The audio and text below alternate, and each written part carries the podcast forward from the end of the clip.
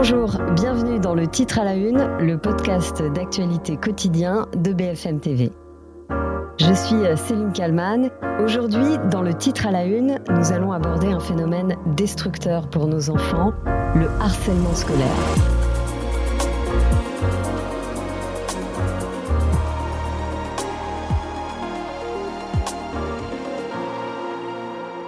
Ne vous dites pas que cela n'arrive qu'aux autres, puisque près d'un enfant sur dix est harcelé chaque année à l'école. Je vais vous raconter la vie, l'épreuve de Jonathan Destin, décédé prématurément le 20 août dernier, à l'âge de 27 ans. Il était le symbole de la lutte contre le harcèlement scolaire, le haut-parleur de cette violence souvent invisible. Les brimades et les moqueries ont commencé quand Jonathan était en CM2, des gros mots et des insultes notamment sur son nom de famille, Destin.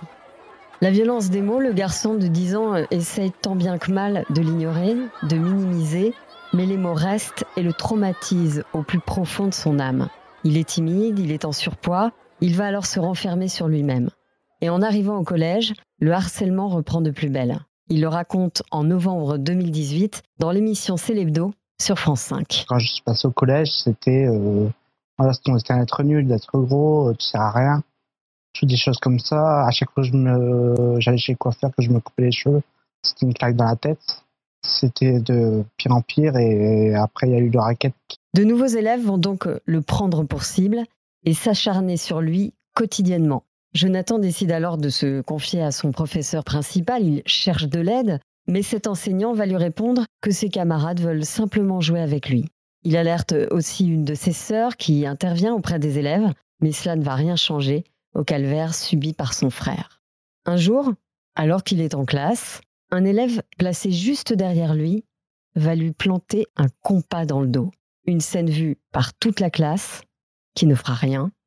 Une scène qui sera répétée plusieurs fois. C'était une seule personne, puis deux, puis trois. Et au final, ça pouvait être toute la classe qui commençait à me jeter des stylos dans la tête, des coups de compas dans le dos, des insultes. En je voulais à tout prix, euh, en gros, mourir. Parce que je me disais, la douleur euh, que j'y vais tous les jours ne pouvait pas être pire que le feu, que n'importe quel euh, suicide.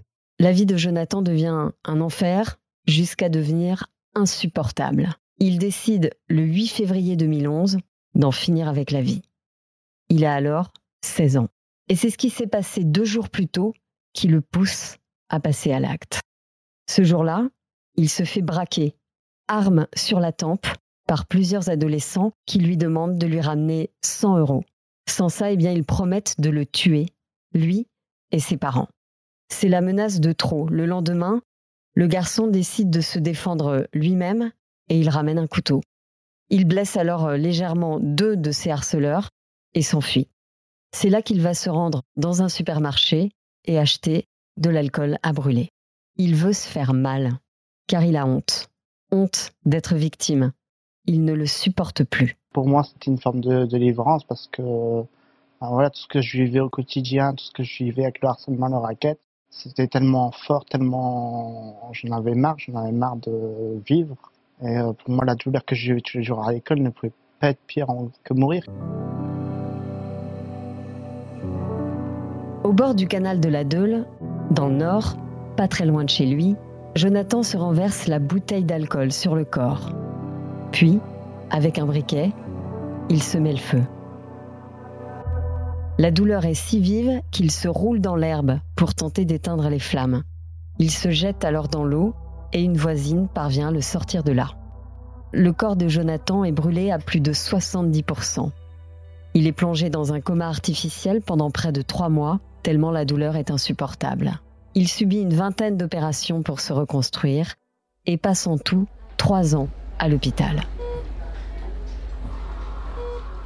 Jonathan s'en sort avec des cicatrices qui lui rappellent son geste tous les jours.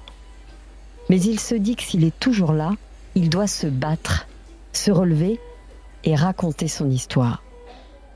Il écrit alors un livre, Condamné à me tuer, livre qui est adapté dans un téléfilm. On est tous avec toi, Jonathan.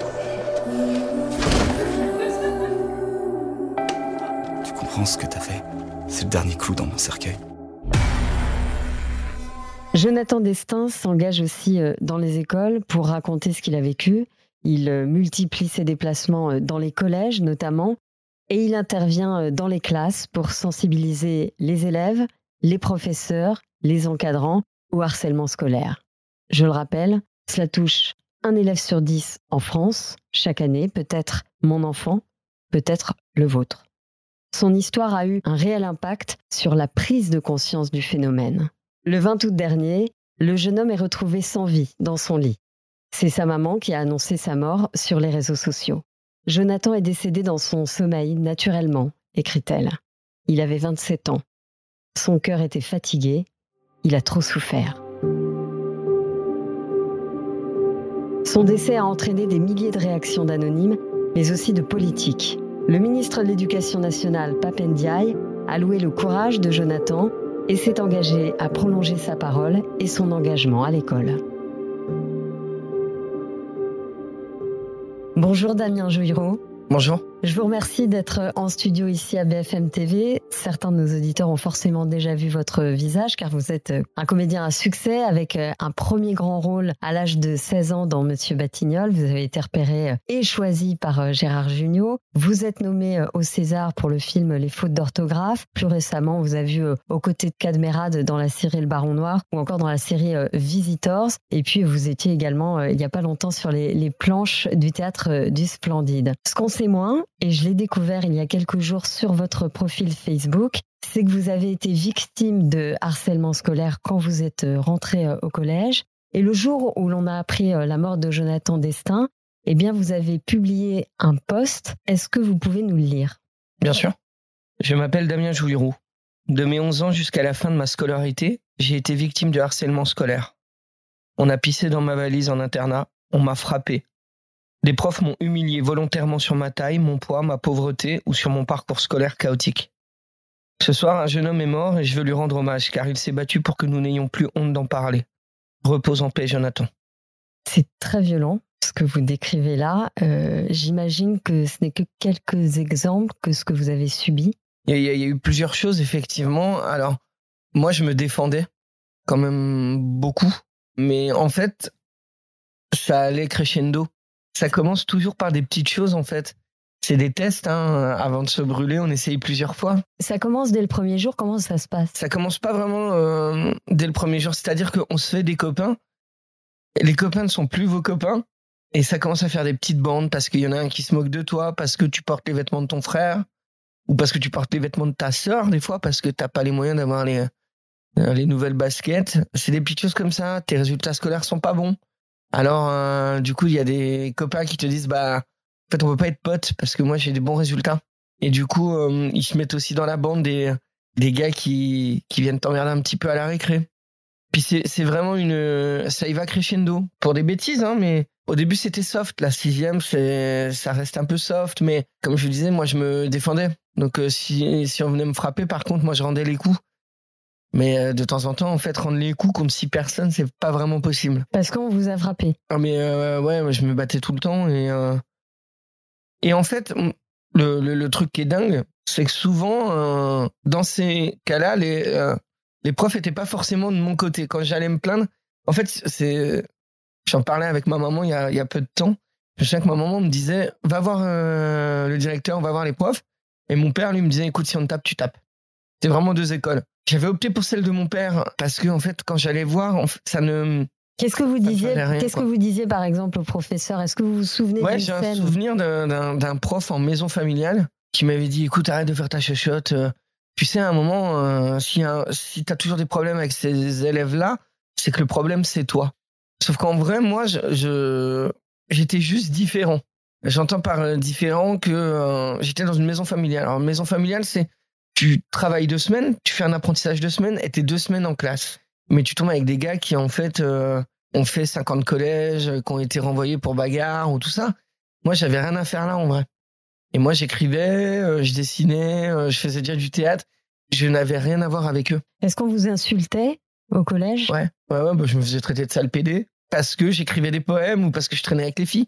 Un soir à l'internat, en fait, ça sentait fort l'urine. Quand j'ai ouvert ma valise, je me suis rendu compte qu'on avait pissé dans mes affaires. On a fait quoi? On a mis mes affaires sous la douche aussi. Euh, Et en fait, après, moi, j'ai repéré la bande, en fait, de trois gars. Et en fait, euh, j'ai fait ce qu'on appelle une expédition punitive, quoi. C'est-à-dire que je me suis dit, OK, puisque c'est ça, on va y aller. Et en fait, une nuit, je me suis levé et dans le noir, j'en ai fracassé un. Mais vraiment. À Mais, coup- mais par euh, À colère. coup de hein. Ouais. Mais par rage, par colère, je suis reparti me coucher. S'il écoute cette émission, il saura que c'est moi. Euh, Maintenant, j'ai plus peur, donc c'est pas grave. Mais il y a eu ça. J'ai un, et un autre, un, des trois de la bande. J'ai carrément volé un truc dans la classe pour lui mettre dans ses affaires. Ce qui fait qu'en fait, il s'est fait choper. Et euh, je m'en voulais pas. Je m'en voulais pas parce que je trouvais tellement violent à chaque fois de, partir la boule au ventre le lundi matin. Puis t'es en internat, quoi. Ça veut dire que t'es es pris au piège. Et justement, quand vous rentriez chez vous, euh, vous retrouvez votre famille. Est-ce que là, euh, vous leur parlez, vous leur racontez ce qui vous arrive? Ouais, mon, père est venu plusieurs fois euh, voir un peu ce qui se passe, mais quand t'as euh, même 14-15 ans, t'as pas vraiment envie que ton père, en fait, vienne. Je trouve que, enfin, je vois maintenant avec mon fils, alors il a pas ces soucis-là, mais à chaque fois que j'ai voulu intervenir, il m'a dit, papa, en fait, ça, ça, ça, ça va être pire. Et donc, des fois, je j'osais pas trop en parler, quoi. Puis c'était déjà dur à la maison aussi. Donc, en vrai, ce qui était compliqué, c'est que, que ça soit à la maison, pour d'autres raisons, au collège, je me sentais pas sécure. J'étais pas dans une vraie sécurité, quoi. Vous le disiez, vous avez un fils, vous avez une fille aussi, donc vous êtes, vous êtes papa de deux enfants. Euh, J'imagine qu'avec votre femme, vous- avez euh, peur aussi que vos enfants euh, subissent la même chose. Ouais, j'ai eu beaucoup, enfin, j'ai eu très peur pour mon fils, moi, qui est dans la même euh, config que, que moi. C'est-à-dire, euh, il est à part, un gamin, il a sa façon de faire et, euh, et c'est un, un vrai gentil. Alors lui, par contre, il est passe-partout, quoi. Je veux dire, il est, euh, facilement euh, pote avec euh, le harceleur pour empêcher que le harcelé se fasse embêter. Il est bon élève, mais c'est pas le meilleur de la classe et c'est pas le plus mauvais. Il a deux potes qui sont des geeks. Lui-même est un geek. Il est dans son coin.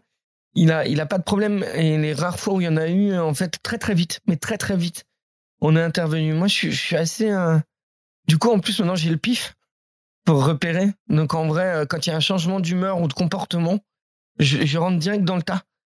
Parce que je, je sais à quel point ça peut euh, être dévastateur de, de se retrouver dans cette position-là, quoi. Aujourd'hui, vous êtes comédien, donc c'est un métier de lumière. Est-ce que c'est une revanche? Est-ce que finalement d'avoir été victime quand vous étiez au collège, ça vous a donné la rage, l'envie de leur prouver à, à tout cela que finalement c'est vous qui aviez raison? Bah, en vrai, euh, déjà, quand on fait ce métier, c'est que déjà, on a quelque chose à, à soit à prouver ou il y a un manque à. Moi, c'était vraiment le manque d'amour et de reconnaissance, quoi. Et effectivement, alors, euh, puis la rage, ouais. Alors, moi, c'est là où je peux remercier ces gars-là, c'est que moi, j'aurais mis 500 mètres d'avance, quoi. Et ça, j'en suis euh, méga fier. Quand euh, j'ai fait donc Monsieur Batignol, je suis retourné au collège euh, en septembre et euh, j'avais des mots d'insulte sur mon bureau. Et en fait, j'avais mon prof que je ne citerai pas, Pierre, et qui, pour le coup, lui m'a dit, mais écoute, ça s'arrêtera là, tu feras un film, puis après, tu seras au chômage. euh. Donc, euh, quand j'ai fait euh, les fautes d'orthographe et quand j'ai été nommé au César, j'ai dédicacé une affiche et je l'ai envoyée au, au collège. Apparemment, elle est, elle est sur un des murs. Les fautes d'orthographe, qui est un film sur le harcèlement Ouais. scolaire. Tout à fait. C'est peut-être aussi pour ça que ce film-là m'a m'a propulsé entre guillemets. C'est parce que je pense que j'avais des choses à dire et à défendre. Je me suis jamais vraiment caché de ça, mais euh, c'est fou comment c'est une honte. À chaque fois, on n'ose pas trop en parler parce que ça fait ça fait victime et je et je trouve que c'est important en fait. Enfin, c'est il faut, faut vraiment pas se cacher de ça quoi. Qu'est-ce que vous dites aujourd'hui aux gens qui nous écoutent, aux parents même, euh, qui parfois peuvent relativiser Ah, euh, euh, machin m'a embêté dans la cour d'école, mais c'est pas grave. Il faut le prendre au sérieux tout de suite, en fait. Mais, mais tout de suite, en fait, ce que je dis aux parents, c'est le moindre doute. Mais comme tout, c'est-à-dire que à partir de- du moment où, où la chair de ta chair ne va pas bien, tu te dois de regarder. Enfin, moi, je- j'hésiterais même pas à fouiller dans le portable de mon fils ou euh, parce que euh, en fait, il y a il y a la parole, mais il y a aussi le, le, le- regard et les yeux. En fait, ça dit beaucoup plus. Il y a des choses qu'on peut pas dire à ses parents. Et, et, et franchement, le moindre doute, vaut mieux fouiller quoi. Enfin, je préfère à la limite quelqu'un qui va me dire bah, j'ai fouillé, j'ai rien trouvé, j'ai honte d'avoir fouillé, mais mais c'est pas grave. Au moins, euh, au moins t'as as fait quelque chose quoi. Quand les enfants ferment la porte de la maison, tu sais pas ce qui se passe. Moi, je sais qu'à chaque fois, même, euh, alors je suis un peu papa poule, mais je suis hyper euh, vigilant là-dessus, ouais. Merci, merci beaucoup Damien Jouéro d'avoir Avec témoigné euh, dans ce titre à la une. N'oubliez pas de nous donner votre avis, de partager ce nouveau podcast autour de vous. N'hésitez pas non plus à nous écrire hein, si vous souhaitez qu'on aborde un sujet d'actualité en particulier. J'espère vous retrouver demain. Moi, je serai là tous les soirs, du lundi au vendredi, avec un nouveau titre à la une.